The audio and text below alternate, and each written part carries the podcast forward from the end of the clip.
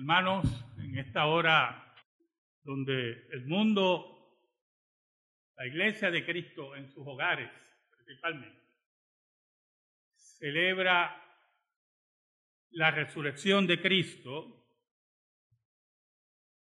yo le invito a que vayamos a la lectura de la liturgia en Mateo 28, versículos del 1 al 10.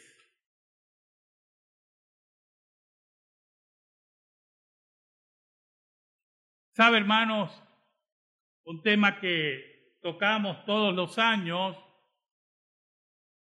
siempre será inagotable hablar de que Cristo venció la muerte.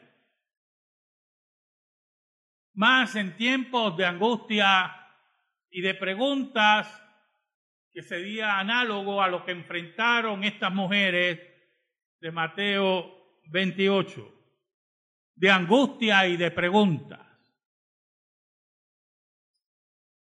Yo me acuerdo, hermanos, y cuando ocurrieron los ataques del 2001 a las Torres Gemelas, por varios años, por varios años, cada vez que venía el aniversario de las Torres Gemelas, en muchos púlpitos lo que se hablaba era de ese ataque. Y me acuerdo que una hermana que iba a visitar ese domingo nuestra iglesia, ahora es miembro de nuestra congregación, me preguntó si iba a hablar de los ataques para no venir. Por favor, si va a hablar de los ataques y el aniversario de los ataques, me avisa porque no voy. Y yo me tuve que reír, ¿verdad? Porque algunas veces eh, nos obsesionamos con un tema en particular o lo dramático que fue ese tema, como el asesinato de tres mil y pico de personas en ese fatídico día del 11 de septiembre del 2001 en los Estados Unidos. Pero hay un tema recurrente, independientemente de lo que haya ocurrido hace dos mil años, y que todos los años hablamos, y es el tema de la resurrección de Cristo. Y regularmente, cuando hablamos de la resurrección de Cristo, en el día de la resurrección, es un día de gran festividad para la iglesia. Algunas veces hasta tenemos almuerzo, compartimos los hermanos y celebramos que Cristo venció la muerte. Pero este año es muy diferente. Este año para muchos es de angustia, y de preguntas. La angustia y las preguntas que enfrentaban estas mujeres cuando se acercaban al sepulcro para terminar de enterrar a su maestro, al que amaban tanto. Oramos.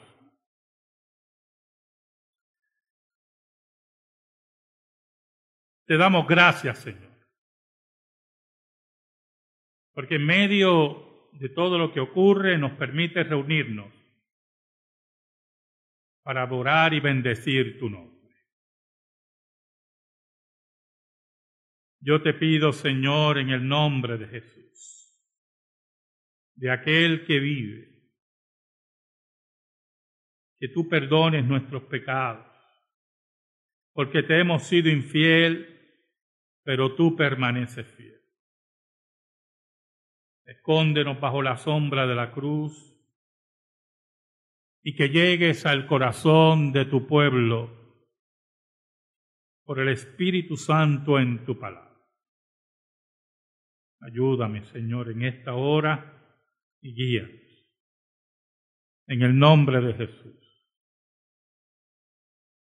Amén.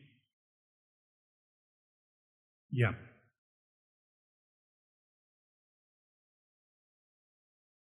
Sabe, hermanos, había, como todos sabemos, pasado ya la crucifixión y Cristo entró, escuche bien, en un número más de los crucificados por el imperio romano. En un problema más, un problema menos, mejor dicho, para el imperio. Por lo tanto, la crucifixión de Cristo significó que Cristo es contado, como dice la palabra, entre pecadores. Es, como dije anteriormente, un número más. Y ya todo el mundo se estaba olvidando de él. Sus discípulos habían huido. Las mujeres que tanto lo amaron y querían completar su enterramiento estaban allí. Pero si nosotros conocemos lo que significa la muerte de un ser querido, el amor entrañable que tenían estas mujeres por Cristo, debe haberlas llenado de tristeza y de angustia y de muchas preguntas. Tristeza y angustia y preguntas que no la detuvieron, no las detuvieron para terminar lo que empezaron con el maestro. Pero antes que ellas llegaran al sepulcro, la Biblia nos dice que Dios estaba interviniendo con la naturaleza en todas sus fases. El versículo 2 dice, hubo un gran terremoto porque un ángel del Señor descendió del cielo y llegando removió la piedra y se sentó sobre ella. En todas sus fases. Allí estaba el ángel del Señor con el poder de Dios para remover la tierra, para que los hombres entendieran que no había sello ni piedra, ningún sello romano y ninguna piedra que pudiera detener que el maestro surgiera de esa tumba. Lo interesante es como dice Mateo. Mateo dice que descendiendo del cielo y llegando removió la piedra y se sentó sobre ella. Interesante ese detalle de Mateo, ¿verdad hermano? Es el sello de Dios sobre el sello romano. Es la fuerza de Dios sobre los intentos del hombre de callar a Dios. Allí estaba el ángel del Señor diciendo que ningún sello y ninguna piedra, no importando el tamaño, iba a permitir que la muerte mantuviera a Jesús en esa tumba. Es lo que no entienden muchos políticos en los Estados Unidos que quieren prohibir los cultos de la iglesia, que aún iglesias que buscan la forma de cumplir la ley como nosotros lo estamos haciendo hoy, como quieran, quieren silenciarla, como quiera, quieren apabullarla y no entienden, nunca entenderán que la tumba vacía nadie la podrá callar.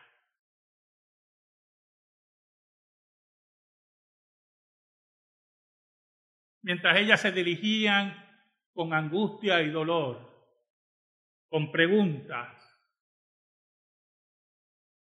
para encontrarse con la tumba, Dios estaba ejerciendo su soberanía sobre la naturaleza, sobre el inútil Sanedrín y sobre el imperio romano.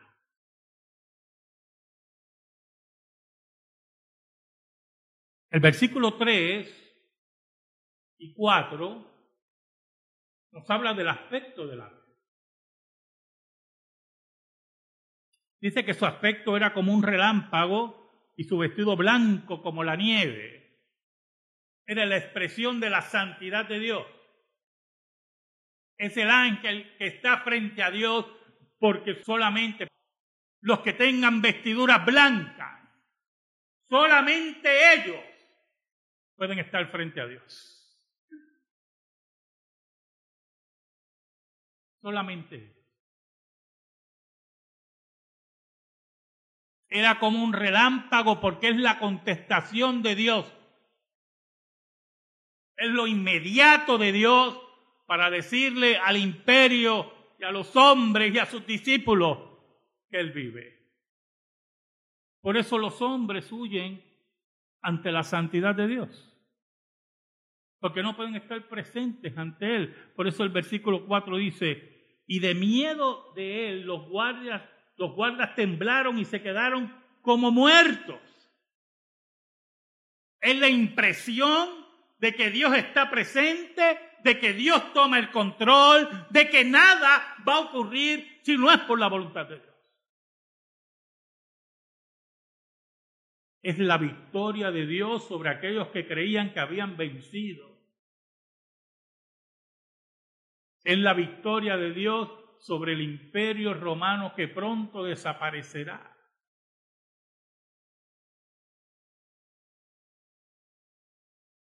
Él sentado sobre la piedra, tranquilo, hombres que huyen y otros desmayados. En ese momento llegan las mujeres. Y su angustia se convierte en asombro. Y sus preguntas se convierten en algo más confuso.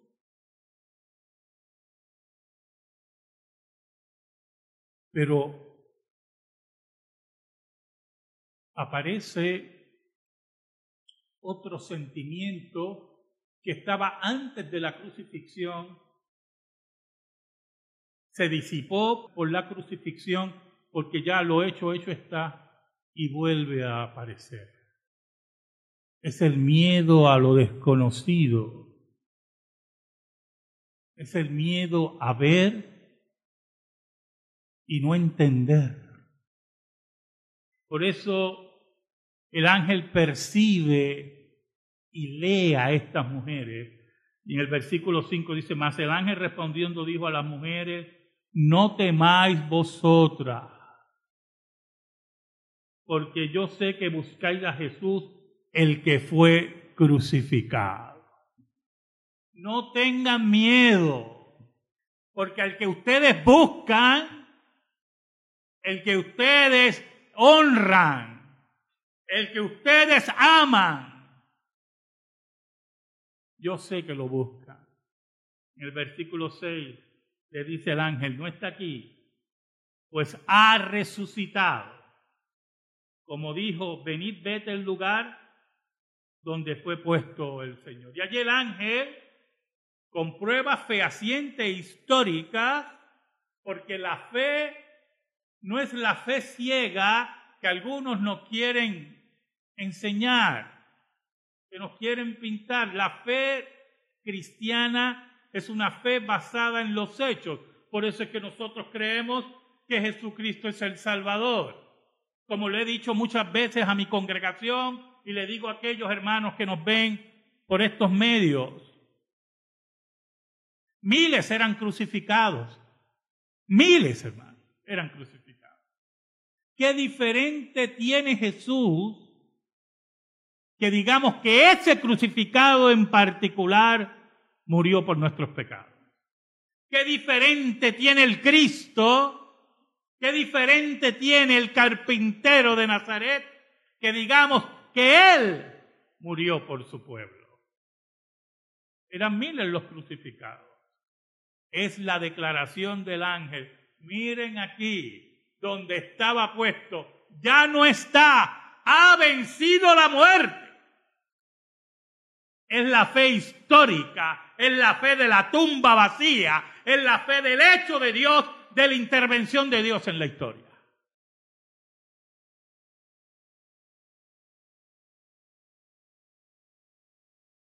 Por eso, por ser un mensaje diáfano, por ser un mensaje que retumba, por ser un mensaje que llega al corazón de su pueblo. En el versículo 7 el ángel le dice, id pronto y decid a sus discípulos que ha resucitado de los muertos, y aquí que va delante de vosotros a Galilea, allí le veréis. Corran, corran, digan a los discípulos, Él ha vencido la muerte, Él está en su cuerpo, ya se adelantó a ustedes. No hablamos de fantasmas, no hablamos de una fe en la proclamación, hablamos de un hecho histórico Cristo ha vencido la muerte.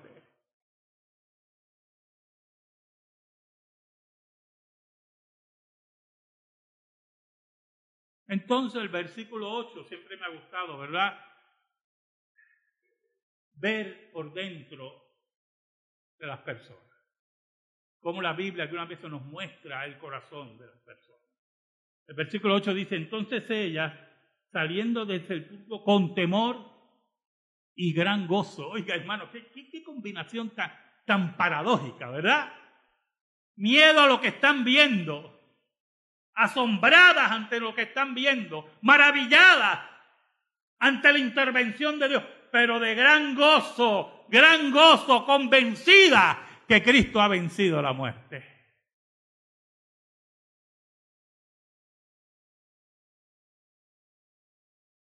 Fueron corriendo, oiga, ¿y quién no corre? Oiga, ¿quién no corre para anunciar que el que amamos para anunciar aquel que es nuestro rey, para anunciar aquel que cambió nuestras vidas, aquel que cambió a Saqueo, aquel que cambió a Mateo, aquel que rependió siete demonios de una mujer. ¿Cómo no vamos a correr para anunciar que Él vive, que está vivo, que sus enemigos han sido derrotados, que la muerte ha sido derrotada? ¿Cómo no vamos a a dar las nuevas a sus discípulos y mientras iban a dar las nuevas a los discípulos, he aquí, Jesús le salió al encuentro diciendo salve, un gran saludo, ¿verdad? Saludo muy conocido. Y ellas acercándose abrazaron sus pies y le adoraron. Y aquí quiero introducir algo de lo que nos está ocurriendo, ¿verdad? Con el permiso de la hermana Allí esas mujeres maravilladas con Jesús, lo que hoy nosotros no podemos hacer por un tiempo. Allí se tiraron a sus pies y lo abrazaron. Y lo apretaron. Y lo amaron. Y lloraron de alegría.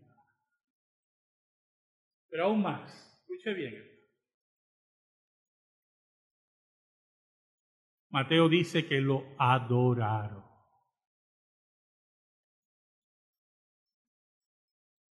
¿De qué vale que digas que abrazas a Jesús y no le rindes culto? ¿De qué vale que digas que amas a Jesús y no lo adoras? ¿Cómo abrazas a Jesús? ¿Cómo le rindes culto a Jesús? ¿Cómo adoras a Jesús? Obedeciendo y creyendo en el, Jesús de las Escrituras. No el Cristo totalmente sesgado que nos pintan. No el Cristo afeminado no el Cristo creado por los artistas, sino el Cristo poderoso, el Cristo que habla a las masas, que le dice, el que esté cansado y trabajado, venga a mí. Es aquel que proclama Juan, que todo aquel que no crea en el Hijo de Dios, la ira de Dios está sobre él. Es el Cristo triunfante, es el Cristo que divide la historia, es el Cristo al cual nos tiramos en tierra y lo adoramos y lo abrazamos. Y le decimos, tú eres nuestro Dios, tú eres nuestro Señor, como dijo Santo Tomás.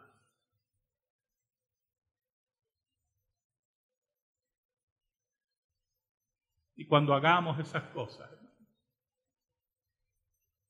cuando nuestro corazón se rinda a sus pies, al Cristo resucitado.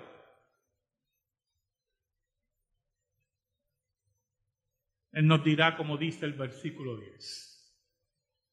Entonces Jesús le dijo, no temáis. Entonces Jesús le dijo, no tengas miedo. entonces Jesús nos dirá, estoy aquí, estoy vivo. No tengas temor. Camina, dice el maestro, y dan las nuevas a mis hermanos para que vayan a Galilea y allí me verán. Vayamos, hermanos, al mundo, a nuestra Galilea, y proclamemos que Cristo ha resucitado. No tengamos miedo. Cristo ha resucitado. Y aquel que no ha conocido a Jesús lo verá. Y un día dejará de vivir de la fe. Sus angustias terminarán. Sus preguntas terminarán. Ya, como dije anteriormente, no vivirá por la fe, sino por vista. Porque Jesucristo volverá al planeta Tierra y reinará para siempre, porque está vivo, está vivo. Amén. Gracias te damos, Señor. Te pedimos, Señor, en el nombre de Jesús, que tu palabra sea sembrada en los corazones de mis hermanos. Ayúdanos, Señor. Por Cristo Jesús oramos. Amén y amén. Estamos en silencio, hermanos, y en meditación.